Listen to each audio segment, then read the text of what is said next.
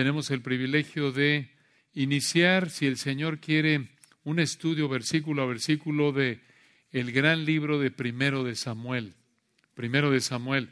Tenemos el plan, si el Señor quiere avanzar alrededor de un capítulo por predicación, porque son, como ustedes pueden ver en su Biblia, 31 capítulos. No crean que vamos a estar aquí hasta que tengamos nietos algunos. La idea es ir a un paso razonable en donde vemos el texto a cierto nivel de detalle, pero también avanzando para poder seguir disfrutando de tanto que hay en la palabra de Dios. Y este es un capítulo maravilloso de la palabra de Dios, un capítulo lleno de lecciones muy ricas de la oración, del matrimonio, de la aflicción, pero todas esas lecciones tan ricas están envueltas, por así decirlo, por una verdad vital, y es esta. El soberano usa al creyente dependiente de él en oración. El soberano usa al creyente dependiente de él en oración. Aquí en primero de Samuel, capítulo 1, vemos cómo el Señor usó la oración de Ana para que naciera ese gran hombre de Dios, Samuel. Ahora, ¿quién escribió Samuel? No sabemos. ¿Por qué preguntamos? Dice algunos y no sabemos. Bueno, porque es parte del estudio bíblico hacerle preguntas al texto. Pero realmente no sabemos quién escribió primero de Samuel. Entonces, ¿por qué se llama este libro primero de Samuel? Porque Samuel fue el hombre que el Señor usó para establecer la monarquía en Israel, para establecer al primer rey, Saúl, después a David, como lo veremos si el Señor quiere más adelante. Y lo que sucede en primero de Samuel sucedió entre el 1105 al 971 antes de Cristo. 1105 al 971 antes de Cristo. De hecho, Samuel nació alrededor del 1105 antes de Cristo, aquí en primero de Samuel 1. Lo más probable es que el libro fue escrito unos años después de lo que vemos en el libro entre el 931 al 722 antes de Cristo es la fecha probable de escritura del libro de Primero de Samuel. Ahora, cuando los israelitas que oyeron por primera vez Primero de Samuel lo escucharon, ellos escucharon cómo la monarquía había sido establecida en Israel y lo más importante, cómo Dios vio lo que pasó en esos años. Cómo Dios vio lo que pasó en esos años. Y como alguien dijo, en los primeros siete capítulos de primero de Samuel, vemos que la familia de Lee, el sacerdote, va en picada, mientras que al mismo tiempo Samuel va subiendo en prominencia. Y después más adelante vamos a ver lo mismo. Saúl sube, pero después baja y David va en prominencia. Lecciones muy ricas acerca de quién es el Señor, cómo debemos vivir, qué pecados evitar. Pero comencemos en esta mañana, ya eh, no vamos a leer el texto completo por motivos de tiempo, es un texto largo, pero lo leeremos conforme vamos avanzando, como acostumbramos a hacer con textos largos. Pero el plan hoy es, si el Señor quiere, ver aquí en primero de Samuel 1 dos maneras en las que el soberano trató con Ana que te motivan a depender de él. Dos maneras en las que nuestro Señor soberano trató con Ana que te motivan a depender de él. En primer lugar, vamos a ver en los versículos 1 al 20 cómo el soberano respondió a la oración de Ana. El soberano respondió a la oración de Ana, versículos 1 al 20. Y en segundo lugar, veremos cómo el soberano recibió la adoración de Ana, versículos 21 al 28. El soberano respondió la oración de Ana y también el soberano recibió la adoración de Ana. Muy, muy importante, muy rico este texto. Veamos la primera entonces, versículos 1 al 20, observen cómo el soberano respondió a la oración de Ana. El soberano respondió a la oración de Ana, versículos 1 al 20, comenzando aquí en 1 de Samuel 1.1. Observen la palabra perfecta, bendita del Señor. Dice así el 1. Hubo un varón de Ramataim. Ramataim está unos ocho kilómetros al norte, hacia arriba de Jerusalén. Y es importante los lugares lo pueden consultar ustedes más tarde en un mapa, quizás ahí en la parte de atrás de su Biblia. Y esto nos recuerda, hermanos, que la palabra de Dios es real, es la verdad, esto es histórico. No es ahí estilo Guerra de las Galaxias hace mucho tiempo atrás en una galaxia muy, muy lejana. O era hace una vez. No, esto es real, esto pasó, esto pasó. Versículo 1, vean el lugar. Hubo un varón de Ramataim de Sofim del monte de Efraín, que se llamaba Elcana, hijo de Jeroam, hijo de Liu, hijo de Tou, hijo de Suf, Efrateo. Ahora, esto indica que Elcana era levita, y esto lo dice primero de Crónicas 6, 27 al 28. Primero de Crónicas 6, 27 al 38, perdón. Ahora, como lo vemos en el resto del capítulo, Elcana fue el papá del gran profeta Samuel. Ese hombre que Dios usó, ya dijimos, para establecer a ese primer rey Saúl, después establecer a David, ungirlo. Y vean ustedes aquí un detalle de la vida de Elcana. Dice 1 Samuel 1.2, y tenía él dos mujeres. Aquí está la razón por la que se llamaba Elcana. El canalla tenía dos mujeres. Eso no es teológico, hermanos, ese es, es solo una broma. Ahora, el Cana, versículo 2, vean el texto, tenía dos mujeres. El nombre de una era Ana y el de la otra Penina. Y Penina tenía hijos, mas Ana no los tenía. Observen que el versículo 2 indica que Ana era la una, esto es, la esposa principal. Y que el Cana también se casó con Penina porque Ana no podía tener hijos y Penina sí. Porque hizo esto por costumbre. Esta fue una costumbre no bíblica de la época. El Cana tenía dos esposas, esto indica que tenía dinero. Digo, si ya tener una esposa sale caro, imagínense dos. Digo, no nos quejamos, es una realidad, es una renta, pero gracias al Señor.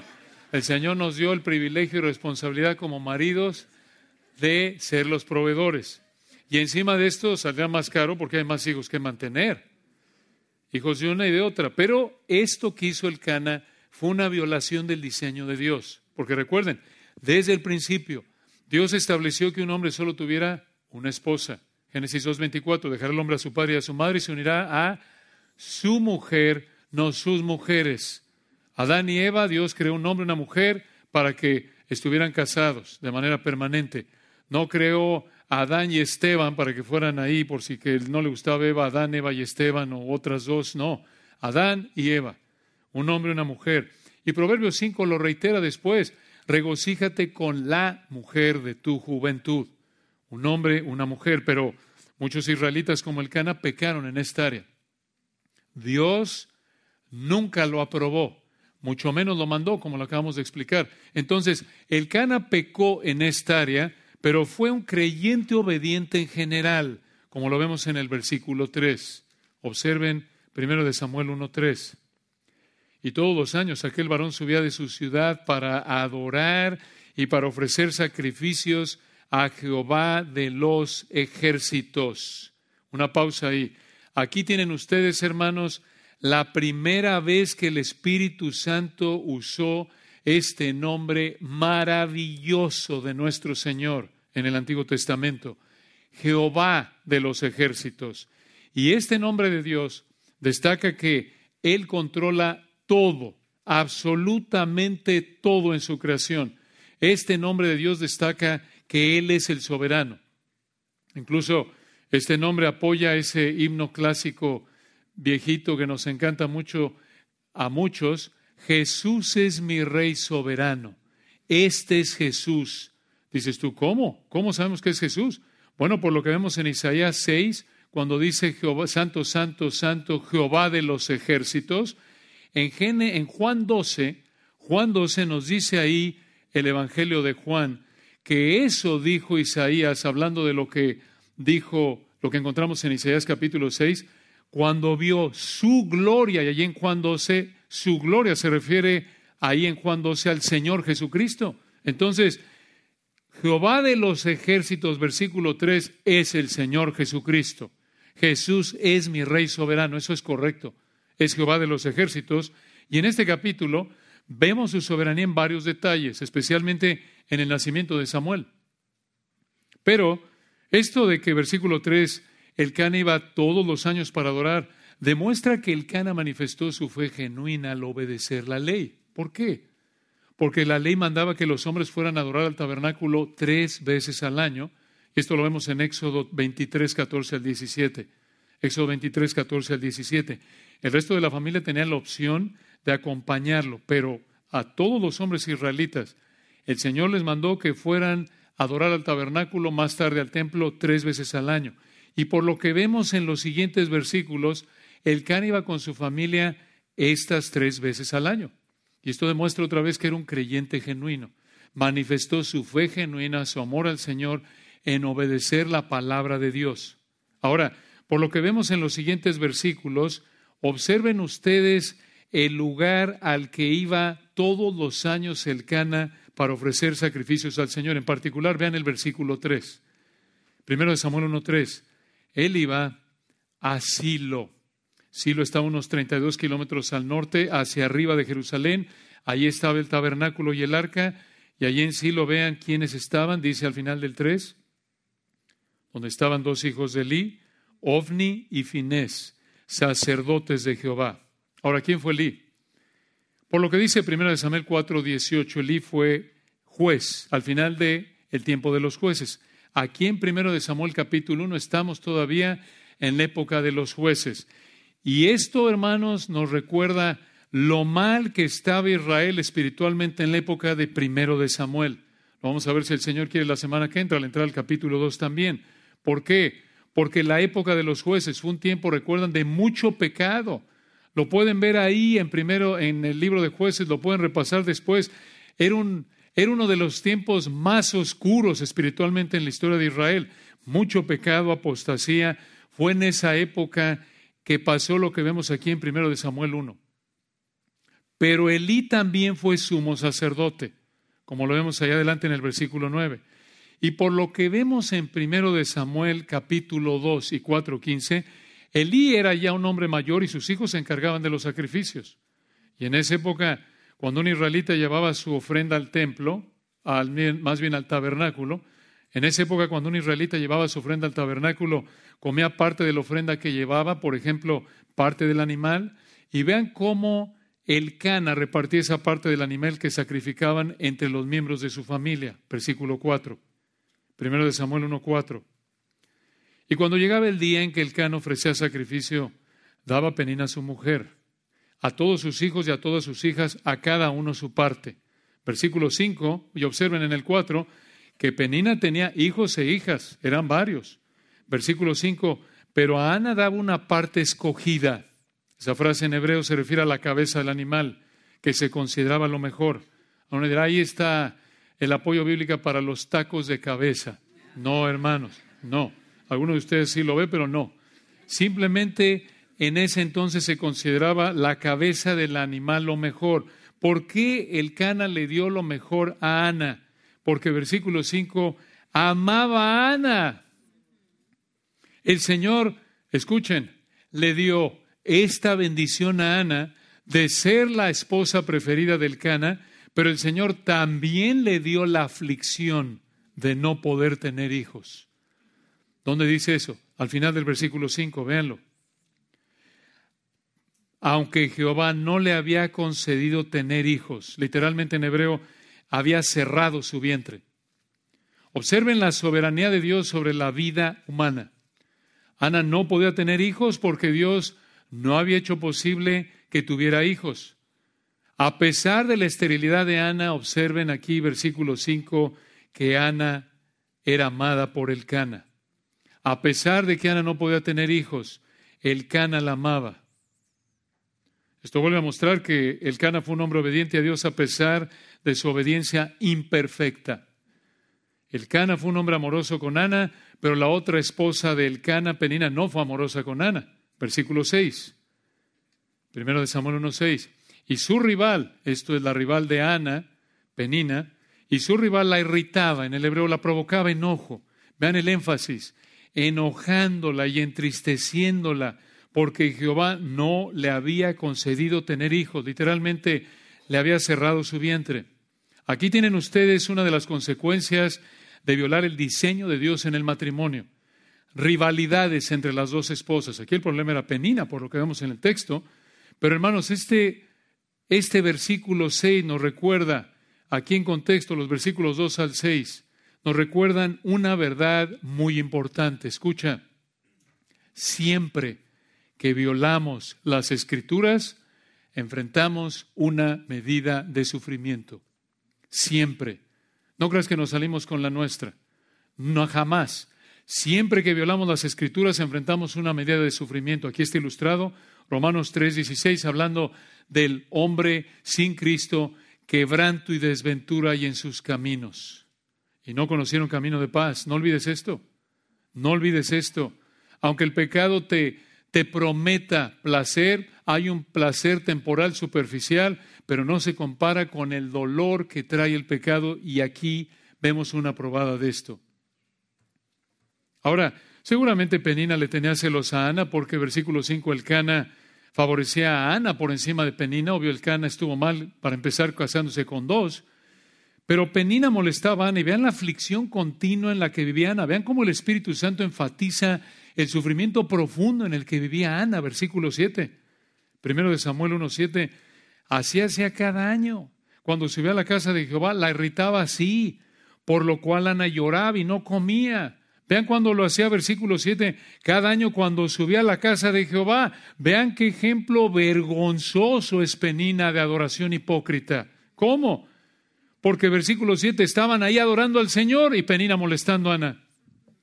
Eso es lo que el Señor repudia en Isaías 1 y Mateo 5. Y somos tan dados a adorar de manera hipócrita, pretendiendo adorar al Señor, mientras que pecamos al ser soberbios, no amorosos, contenciosos con otros. Ahí estamos alabando al Señor. Gracias, Cristo. Y, la esposa, tú al oye, ya, cállate. Eh, eh, no, no me molesta. Ahí enojándonos. No, hermanos, estamos actuando como penina, supuestamente adorando al Señor e internamente en contiendas, enojos, codicia. Si estamos haciendo eso, tenemos que arrepentirnos. Eso es un tipo de adoración hipócrita como el de Penina. Ahí va a adorar y está picando a la otra, haciéndole enojar. Eso es pecaminoso. Eso deshonra al Señor. Dios no acepta, no recibe esa adoración, como nos dice Mateo 5 y Isaías 1. Pero ¿por qué aflige esto de no tener hijos tanto a Ana? Porque alguien puede decir, oye, ¿qué acaso Ana no estaba exagerando, idolatrando esto? No, hermanos, tenemos que entender cómo habría pensado ella en esa época. Bajo el antiguo pacto en esa época, como lo vemos en Deuteronomio 7, 11 al 14, Dios bendecía con hijos a los creyentes obedientes a su palabra, a los israelitas creyentes genuinos. Esto los habría llevado a pensar que si Ana no tenía hijos era porque estaba pecando y por eso estaba bajo la maldición de Dios y por eso Dios no le había hecho, dado hijos. Entonces esto habría hecho que Ana se sintiera muy mal. Y encima de esto, Penina la molestaba porque Ana era estéril. Esto nos ayuda a entender por qué estaba tan triste Ana. Pero ya vimos en los versículos 5 y 6 algo que el resto del capítulo confirma, y es esto, escucha, Ana era estéril porque Dios no le había concedido tener hijos. Ana era estéril no porque había pecado, Ana era estéril por diseño de Dios. Y Penina usó la esterilidad de Ana para provocarla a enojo y entristecerla, a tal punto que Ana no comía, versículo 7. Y esto pasaba, dice el versículo 7, cada año, cada año, cada año. Quizás algunas de ustedes, hermanas queridas, son como Ana, casadas pero no pueden tener hijos. O quizás otras de ustedes, hermanas queridas, quieren casarse, son solteras pero quieren casarse y tener hijos, pero todavía no se han casado y se preguntan si es porque están en pecado o si es porque Dios las está juzgando. Pero este texto debe animarlas. El hecho de que sigas soltera o estés casada y no tengas hijo no necesariamente significa que estás viviendo en pecado y es un juicio de Dios por tu pecado. Concéntrate en ser fiel al Señor, confía en su sabiduría perfecta. Y si Dios te ha dado hijos, si estás en otro grupo de hermanas, no peques como penina. No seas soberbia y menosprecies a mujeres solteras o casadas que no pueden tener hijos temporal o permanentemente. Sé compasiva, ora por ellas. Pero vean versículo 8, la compasión del Cana hacia Ana. Y por cierto, este texto nos recuerda, hermanos, desde el punto de vista horizontal, eh, humanamente hablando, Penina seguro no habría tenido esta revelación de que Ana no tenía hijos, o ni Ana lo habría tenido porque Dios habría cerrado su vientre. Esto vino después. Pero muchas veces, hermanos, vemos una situación, vemos a alguien vive de cierta manera y decimos, este es lo peor. Ven a más. Y hermanos, hay cosas, tantas cosas que no conocemos de la vida de una persona. Tenemos que evaluar toda la luz de la palabra y el amor todo lo cree. Orar por la persona y no menospreciar a la gente a la luz de lo que vemos, a la luz de nuestra experiencia. Eso es pecaminoso. Eso es actuar como Dios, como si tuviéramos todo el conocimiento acerca de la vida de la persona, lo cual no es posible. Pero vean versículo 8, la compasión del Cana hacia Ana. Primero de Samuel 1.8. Y el Cana, su marido, le dijo, Ana, ¿por qué lloras? ¿Por qué no comes? ¿Y por qué está afligido tu corazón? ¿No te soy yo mejor que diez hijos? Alguno aquí dirá, oye, esta, este le salió la versión moderna, mira suertudota, me tienes de marido. Miren, hermanos, aquí el Cana probablemente fue bien intencionado, pero desconsiderado. Y piensen también en lo que sufrió el Cana mostrándole algo de gracia al Cana, aunque el énfasis del texto es en que estaba sufriendo Ana. Si ya con una esposa es tan difícil, digo, no nos quejamos de nuestras esposas, pero debido a nuestro pecado, todo matrimonio enfrenta una medida de aflicción de la carne, como dice 1 Corintios 7, 28. Y es difícil para el esposo y para la esposa el matrimonio a un nivel u otro, porque ninguno de los dos obedecemos a Dios de manera perfecta, aun como creyentes de años. Ahora, ¿se imaginan cómo se habrían multiplicado los problemas con dos o más esposas? De nuevo, el ataque de Penina fue contra Ana, no contra el Cana, pero probablemente le tocó ahí de manera indirecta al Cana y le habrá dolido ver a la esposa que amaba siendo afligida por la esposa que era la segunda albat, por así decirlo. Piensen si Proverbios 19:13 dice que las contiendas de la mujer son como una gotera continua para el marido, en otras palabras, una esposa que discute continuamente con su marido es una molestia continua, como la gotera de un techo cuando llueve. Probablemente habría sido peor para el Cana, porque su esposa Penina molestaba y molestaba a Ana, a quien amaba más que Penina, y quizás esto contribuyó a que el Cana amara más uh, a Ana que a Penina. Aquí cabe una palabra de exhortación para ustedes, hermanas queridas, no sean peninas con sus maridos. No sean peninas. Y sí, todos los maridos somos unos elcanas, todos, todos, incluso como creyentes porque somos imperfectos en nuestra obediencia. Entonces, hermanas, no sean peninas, no torturen a sus maridos siendo soberbias y contenciosas. Ayuden a sus maridos en la obediencia imperfecta de sus maridos al cultivar un espíritu afable y apacible que es de grande estima a los ojos de Dios. Primera de Pedro 3. Y maridos, no seamos elcanas. Hagamos lo posible por honrar al Señor al no causar la aflicción a nuestras esposas con nuestro pecado. Seamos considerados con ellas. 1 Pedro 3, 7, viviendo con ellas sabiamente, dando honor a la mujer como a vaso más frágil. Una aplicación más aquí, suegras, las suegras tan lindas. Aplicación. Suegras, no actúen como si fueran la segunda esposa de su hijo. No actúen suegras como si fueran penina, molestando a la Ana de su hijo, afligiendo a la esposa de su hijo. Y vean el sufrimiento en el que vivía Ana. Versículo 7 dice que cada año que iban a adorar, Penina la molestaba, Ana no comía, pero esta vez sí comió. Y en el versículo 9, vean lo que hizo. Primero de Samuel 1.9. Y se levantó Ana después que hubo comido y bebido en Silo y mientras el sacerdote Elí estaba sentado en una silla junto a un pilar del templo de Jehová, este era el tabernáculo, porque el templo lo construyó Salomón años después, en Primero de Reyes capítulo 8. Ella, este sana, versículo 10, ella con amargura de alma, la idea aquí es que estaba profundamente afligida, oró a Jehová, versículo 10, y lloró abundantemente, esta mujer está sufriendo. Observen, hermanos, algo importante aquí. Penina pecó contra Ana, pero Ana no le respondió con pecado a Penina, ni se quejó con el Cana. Como recuerdan en Génesis, una de las esposas de los patriarcas dijo, dame hijos o si no me muero. No, vean ustedes la respuesta ejemplar por la gracia de Dios de Ana. Oró este es un ejemplo a seguir. Vean qué ejemplo de piedad. Esto es Romanos 12. No devolver al mal con mal, sino bien por mal. Dar, responder con bien al mal. orando. Y observen aquí en el versículo 11 una joya dentro de este cofre de tesoros del capítulo 1. Aquí en el versículo 11 vemos la oración de Ana y aquí encontramos cinco características de la oración de Ana que debemos imitar.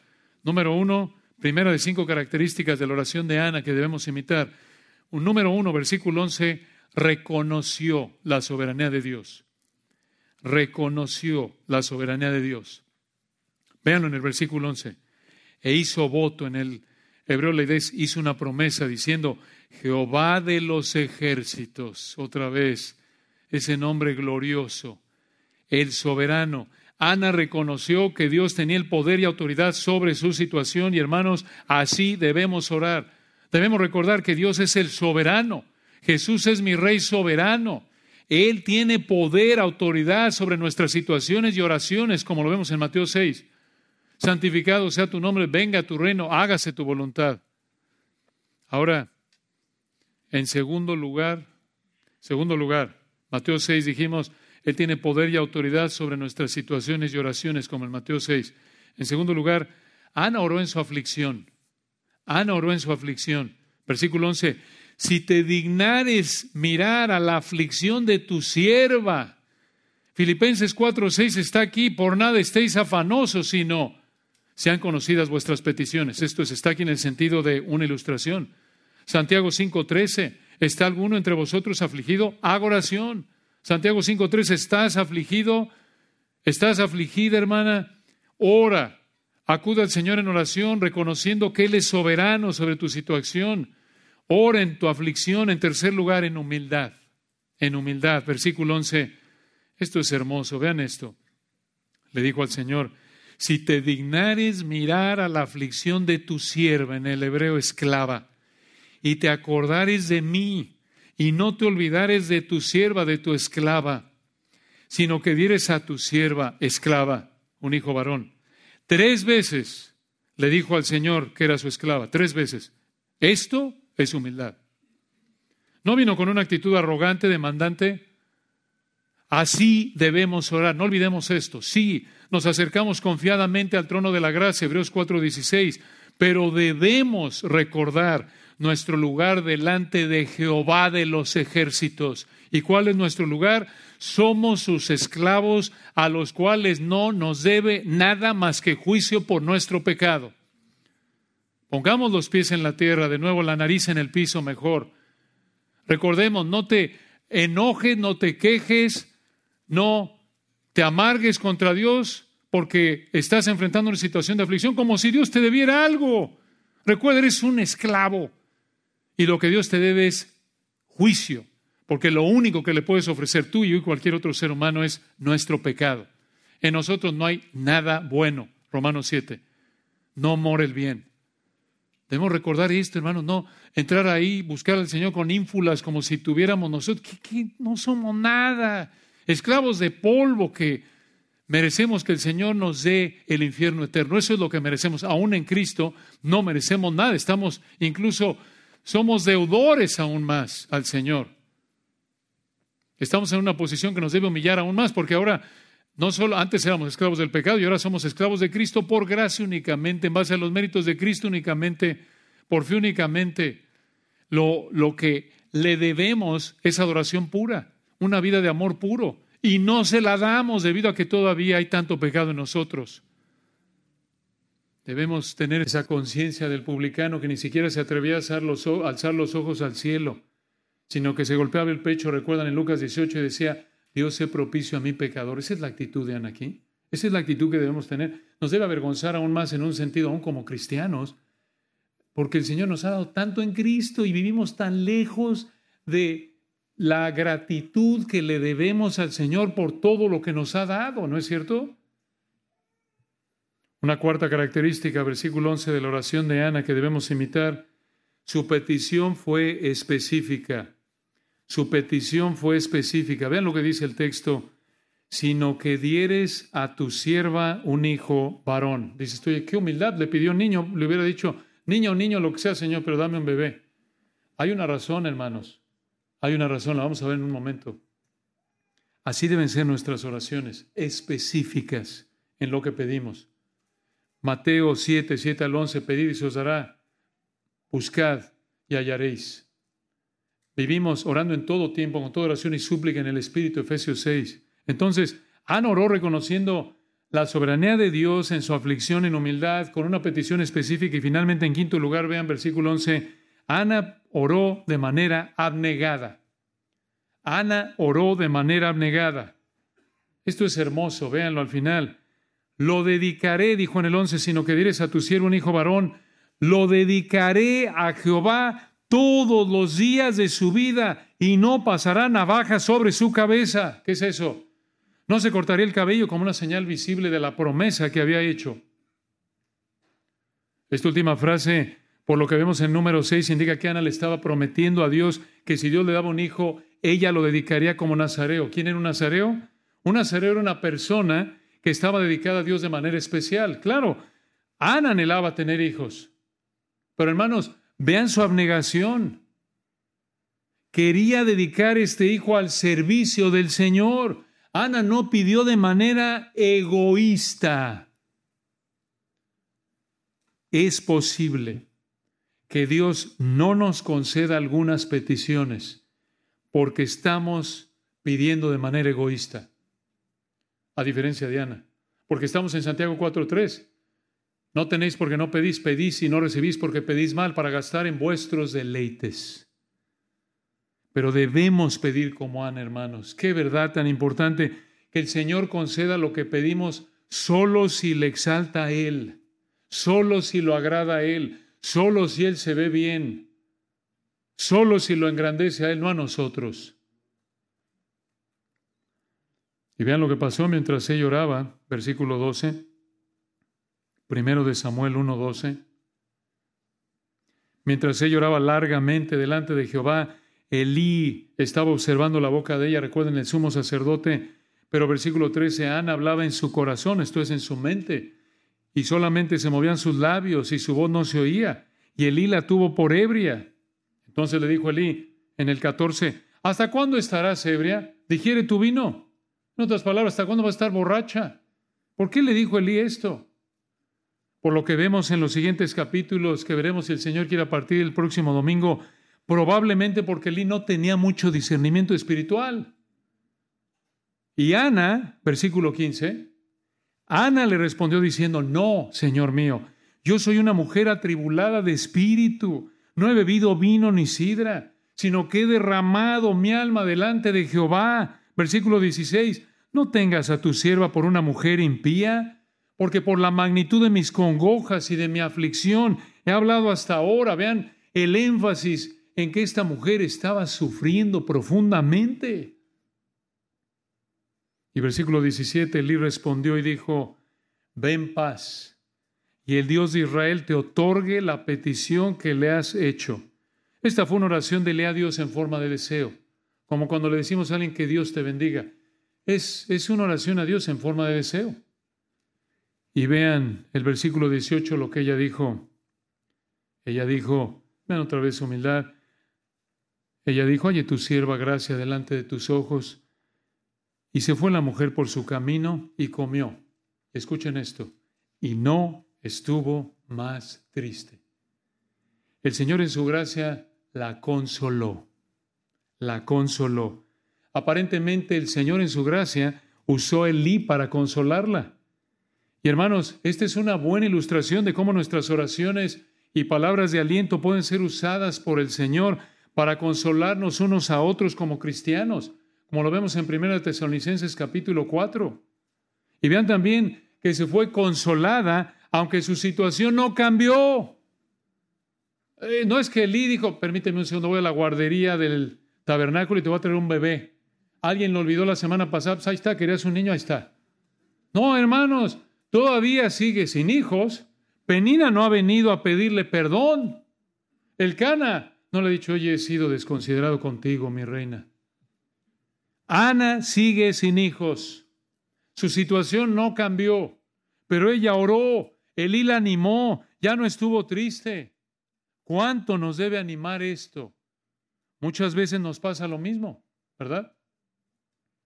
Nos desanima una situación, pero el Señor nos anima después de que oramos. en respuesta a la oración usando a otros hermanos, aunque el Señor no ha cambiado nuestra situación. Una enfermedad y oran por nosotros y seguimos enfermos. Pero esto nos recuerda la necesidad de orar y de vivir integrados en la iglesia local porque el Señor nos puede consolar mediante otros hermanos. Y Dios te puede usar a ti también para consolar a otros hermanos. Al orar por ellos y Dios responde por el poder de su Espíritu a través de su palabra, el Dios de toda consolación. Y usa la palabra de consolación, la palabra, usando al consolador para aplicarla, especialmente en situaciones de aflicción, incluso en situaciones, de nuevo, en las que el Señor no las cambia, pero te fortalece en respuesta a la oración, de nuevo por el poder de la de por el poder del consolador usando la escritura que el Señor nos ha dado en parte para consolarnos, fortalecerlos, para soportar, para aguantar en medio de situaciones difíciles. Y vean lo que pasó el otro día, versículo 19. Primero de Samuel 1:19.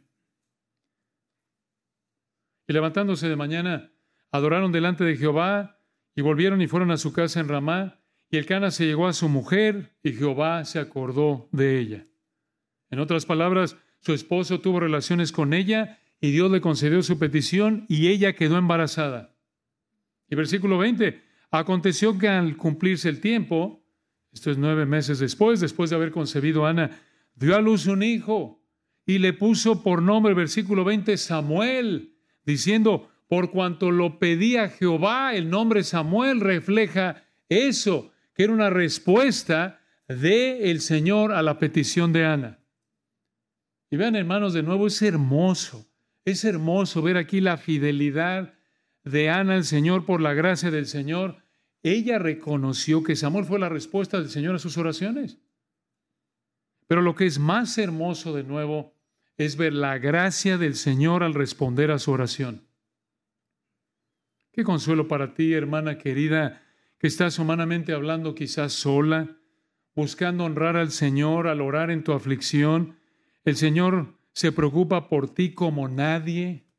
A lo mejor eres soltera y te sientes desanimada, te quieres casar y no puedes y estás buscando honrar al Señor, o eres viudo, divorciada o casada, incluso con un marido cristiano, pero como actuamos tanto como el canas en nuestra carne cuando somos desobedientes, los maridos aún cristianos, causamos sufrimiento a nuestras esposas y, y estás sufriendo. Esto nos recuerda que el Señor se preocupa por ti como nadie. Él es defensor de viudas. Él es, Santiago 5, muy misericordioso y compasivo. Él es el Padre de misericordias. Él fue tentado en todo según nuestra semejanza, pero sin pecado. Hebreos 4. ¿Qué motivación para orar como Ana?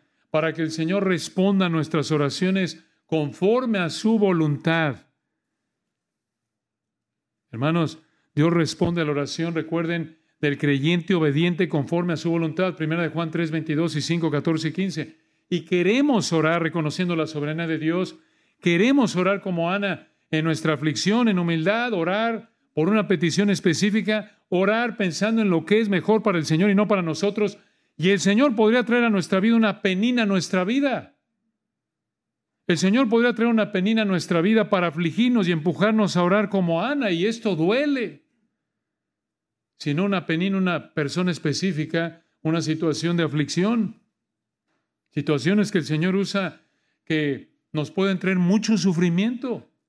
Pero el Señor puede usar esas situaciones para llevarnos a que lo busquemos en humildad como Ana, reconociendo su soberanía en medio de nuestra aflicción, pensando en lo que es mejor para Él y no para nosotros. Y el Señor puede usar esto para alejarnos, para hacernos crecer, alejarnos de nuestra soberbia, para que podamos decir con Juan, es necesario que Él crezca y yo mengüe. Pero la oración que brota de un corazón como este, dependiente del soberano, es una oración que agrada al Señor y que el Señor responde y usa conforme a su voluntad. Vean versículos 21 al 28. Aquí no solo vemos que el soberano respondió a la oración de Ana, versículos 1 al 20. Recuerden que estamos viendo dos maneras en las que el soberano trató con Ana que te motivan a depender de él. Vemos en primer lugar no solo que el soberano responde a la oración de Ana, versículos 1 al 20, sino que también, en segundo lugar, versículos 21 al 28, el soberano recibió la adoración de Ana. El soberano recibió la adoración de Ana y hermanos, esta es la cúspide. Vean esto, esto es rico, esto no es nada más cualquier situación. Vean aquí cómo el Señor usó esta situación para darnos un ejemplo de adoración. Versículo 21. Después subió el varón Elcana con toda su familia para ofrecer a Jehová el sacrificio acostumbrado y su voto. Y en el 22, pero Ana no subió. Recuerden, Ana tenía la opción de no ir, como lo vimos en el versículo 3, sino versículo 22 dijo a su marido, yo no subiré hasta que el niño sea destetado, para que lo lleve y sea presentado delante de Jehová y se quede allá para siempre. En otras palabras, Ana no quería ir hasta que dejara de darle el pecho a Samuel. Y en esa época dejaba de darle el pecho a los pequeños, las mujeres, hasta los dos o tres años de edad. Y versículo 23. El Cana su marido le respondió, aquí hay algo de consideración en el Cana, haz lo que bien te parezca. Hermanos, una aplicación para nosotros esposos, ahí está. Si no es pecado, dile a tu esposa, haz lo que bien te parezca. Versículo 23, haz lo que bien te parezca, quédate hasta que lo destetes, solamente que cumpla Jehová su palabra. En otras palabras, que el Señor haga lo que quiera con Samuel. Y se quedó la mujer y crió a su hijo hasta que lo destetó. En el 24, después que lo hubo destetado, lo llevó consigo con tres becerros, una efa de harina y una vasija de vino, y lo trajo a la casa de Jehová en Silo, y el niño era pequeño, de nuevo aquí unos dos, tres años de edad. Y Ana, hermanos, presentó estas ofrendas como parte del cumplimiento de su promesa de dedicar a Samuel. ¿Por qué? Porque así lo había mandado el Señor en Números capítulo 15. Pero hay algo importante aquí, escuchen. Dios mandó un becerro, no tres. Uno, no tres. ¿Por qué? Porque esto aparentemente indica que Ana fue más allá. Evidentemente Ana fue más allá de lo que el Señor pidió, pero probablemente esto fue para mostrar su gratitud y su generosidad hacia el Señor. Versículo 25, matando el becerro, trajeron el niño Elí, Samuelito, y en el 26 ella dijo, oh, Señor mío, vive tu alma. Esto demuestra un juramento. Y en el 26, Señor mío, yo soy aquella mujer que estuvo aquí junto a ti orando a Jehová. 27, por este niño oraba y Jehová me lo dio. Jehová me dio lo que le pedí. Y en el 28, yo pues lo dedico también a Jehová. Todos los días que viva será de Jehová y adoró allí a Jehová. Escuchen, tal como Ana le prometió al Señor en el versículo 11, aquí en el versículo 28, Ana cumplió lo que le prometió. Ana dedicó a su hijo Samuel al Señor. ¿Ustedes no piensan que le habría encantado a Ana tener a su hijo muchos años porque no había tenido un hijo? Ah, el Señor no le mandó esto. Pero esto demuestra su corazón adorador, por lo que vemos de su corazón en el capítulo 1 y en el 2. Ana dedicó a su hijo Samuel al Señor y de nuevo, esto habría mostrado sacrificio por parte de Ana. Esto, hermanos, es adoración. Dedicar todo lo que nos ha dado el Señor, todo lo que nos ha hecho para que el Señor lo use conforme a su plan perfecto. De lo recibido de su mano, le debemos dar, aunque esta dedicación cuesta y duele en algunos casos. No es por ganarnos la salvación, es como una expresión de gratitud, de amor, de servicio al Señor. Esto es Romanos 12.1. En base a todo lo que Cristo ha hecho, presentad vuestros miembros en sacrificio vivo, santo, agradable a Dios, que es vuestro culto, nuestra expresión de adoración a Dios. Aquí lo tienen, una ilustración. No importa lo que queramos o nos guste, sino lo que el Señor quiera y lo que le guste. No importa cómo nos veamos, sino que se vea bien Él. Esa es una actitud de adoración. Esa es una actitud abnegada. Ese es un corazón que está concentrado en que el Señor sea engrandecido, exaltado, glorificado, no en que yo sea exaltado, engrandecido, glorificado. Dices, oye, pero es muy difícil en la sociedad en la que vivimos. No conoces los problemas en los que vivo en mi familia. Yo no, pero el Señor sí. Ve a Ana, primero de Samuel 1. Vivía en una sociedad profundamente pecaminosa, la época de los jueces. Vivimos en una época pecaminosa, sí. ¿Problemas en su familia? ¿Tienes tus problemas? También Ana los tenía. Eso no es un impedimento. El Señor te da la gracia para que seas fiel. No lo tomes. No tomes eso como una excusa para tu soberbia, tu egoísmo. El decir, no, no, no, yo no voy a vivir para el Señor porque es muy difícil en la sociedad en la que vivimos. No sabes los problemones que tendré en mi casa si realmente vivo para el Señor. No, no, no, esa es una excusa. Aquí tienes un ejemplo. Porque incluso en medio del pecado y el sufrimiento que aparentemente te ahoga, Jehová de los ejércitos, el Señor Jesucristo, lo usa, usa ese sufrimiento como lo hizo con Ana, usa ese sufrimiento, esa aflicción, para alejarte de vivir para ti, para alejarte de vivir para tu comodidad, para que vivas para Él. Él usa, como con Ana, toda bendición, toda aflicción, toda oración para llevarte a la adoración, si respondes como Ana, por la gracia y poder de su Espíritu. El Señor usa esta vida de adoración para extender su reino como usó a Ana al darle un bebé en su gracia soberana, un bebé que usaría como profeta y juez, de acuerdo con su voluntad. Escuchen, el texto no dice que Penina le pidió perdón o se arrepintió. Incluso quizás Penina se enojó más por envidia porque ahora ya tenía hijos. Pero eso no afectó la adoración de Ana. Alguno dirá, oye, pero es que si vivo así voy a vivir. Ay, soy muy santo, pero qué triste estoy. No, hermanos, no, hermanos, no es así. Si vives así vas a estar gozoso. Y tu gozo va a estar en el Señor, no en las circunstancias. ¿Dónde vemos eso? Vean el versículo 28. Primero de Samuel 1, 28. Dijo Ana, yo pues lo dedico también a Jehová, todos los días que viva será de Jehová, y adoró allí a Jehová, 2.1, y Ana oró y dijo, mi corazón se regocija en Jehová, no en Samuel. Estaba gozosa, claro, porque el Señor le dio un hijo, pero lo que más le animaba era el Señor, no el hijo. Esta mujer tiene la mente en donde debe estar. Esto es poner la mira en las cosas de arriba, no en las circunstancias. Así vive un creyente fiel por la gracia de Dios, dando todo al Señor, tomando todo lo que ha recibido de la mano del Señor, lo cual es todo menos el pecado, obvio, en términos de que Dios no es ni el autor ni el que aprueba el pecado, pero toda buena dádiva y todo don perfecto desciende de lo alto. Todo lo que somos por la gracia de Dios, todo lo que tenemos, lo recibimos de su mano. Todo eso, todo Debemos darlo al Señor, debemos ponerlo a su servicio, específicamente ser obedientes.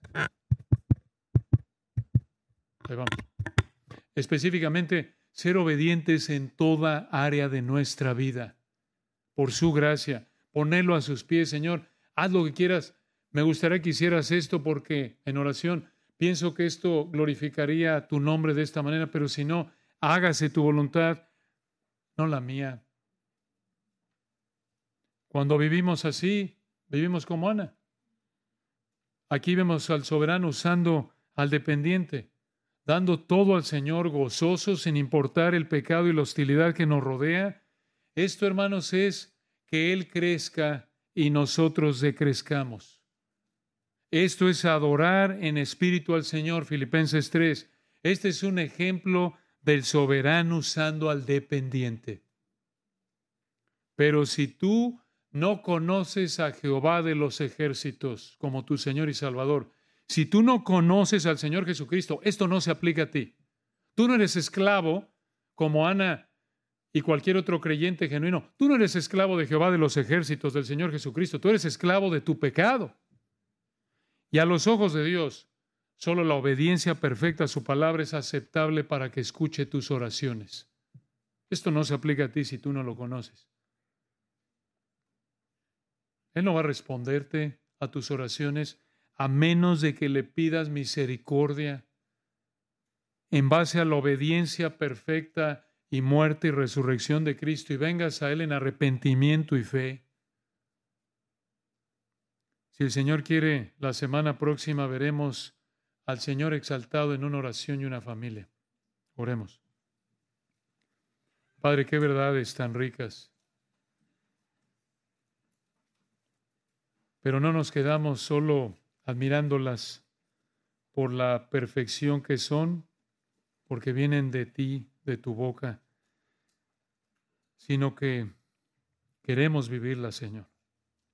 Queremos por tu gracia ser como Ana, aunque obviamente no nos gustan situaciones como las que ella vivió con Penina. Pedimos, Señor, que tu Espíritu nos dé entendimiento para vivir de esta manera, para reconocer que tú eres Jehová de los ejércitos, que recordemos que somos tus esclavos y que no nos debes nada más que el infierno eterno, y que estamos endeudados por toda la eternidad siendo tus esclavos. Que acudamos a ti en todo momento, no solo en la aflicción, que oremos a ti en fe y que busquemos, Señor, sobre todo que tú seas exaltado, que por tu gracia coloquemos todo lo que somos y nos has dado, salud, posesiones, trabajo, hijos, nietos, cónyuge, todo a tus pies como Ana. Que roguemos a ti, Padre, que digamos, Señor, úsalos para extender tu reino, sálvalos a los que no te conocen y úsalos como instrumentos santos, fieles como Samuel, para evangelizar a los perdidos y edificar a tu iglesia. Ayúdanos, Padre, porque tú sabes que nuestra inclinación pecaminosa es la soberbia, el egoísmo, el buscar primero nuestra comodidad antes que buscar primero nuestra comodidad antes que tu gloria, buscar primero vernos bien antes que tú te veas bien. Perdónanos, Señor, si estamos en este momento viviendo así y no lo hemos reconocido. Y oramos, Padre, por aquellos que no te conocen, que les hagas entender que no pueden ofrecerte nada más que su pecado, que asistir a una congregación, leer la Biblia, incluso quizás alguno servir en algún ministerio, no lo hace merecedor, no te hace que tú seas deudor y le debas algún favor, la salvación. Que vengamos ante ti, Señor, y aquellos que no te conocen vengan reconociendo que no te pueden ofrecer nada más que su pecado, clamen a ti por misericordia y sepan que si confesaren con su boca que Jesús es el Señor y creyeren en su corazón que Dios le levantó de los muertos, serán salvos. Oramos que así sea, Señor, si alguien no te conoce en esta mañana, para tu gloria. Amén.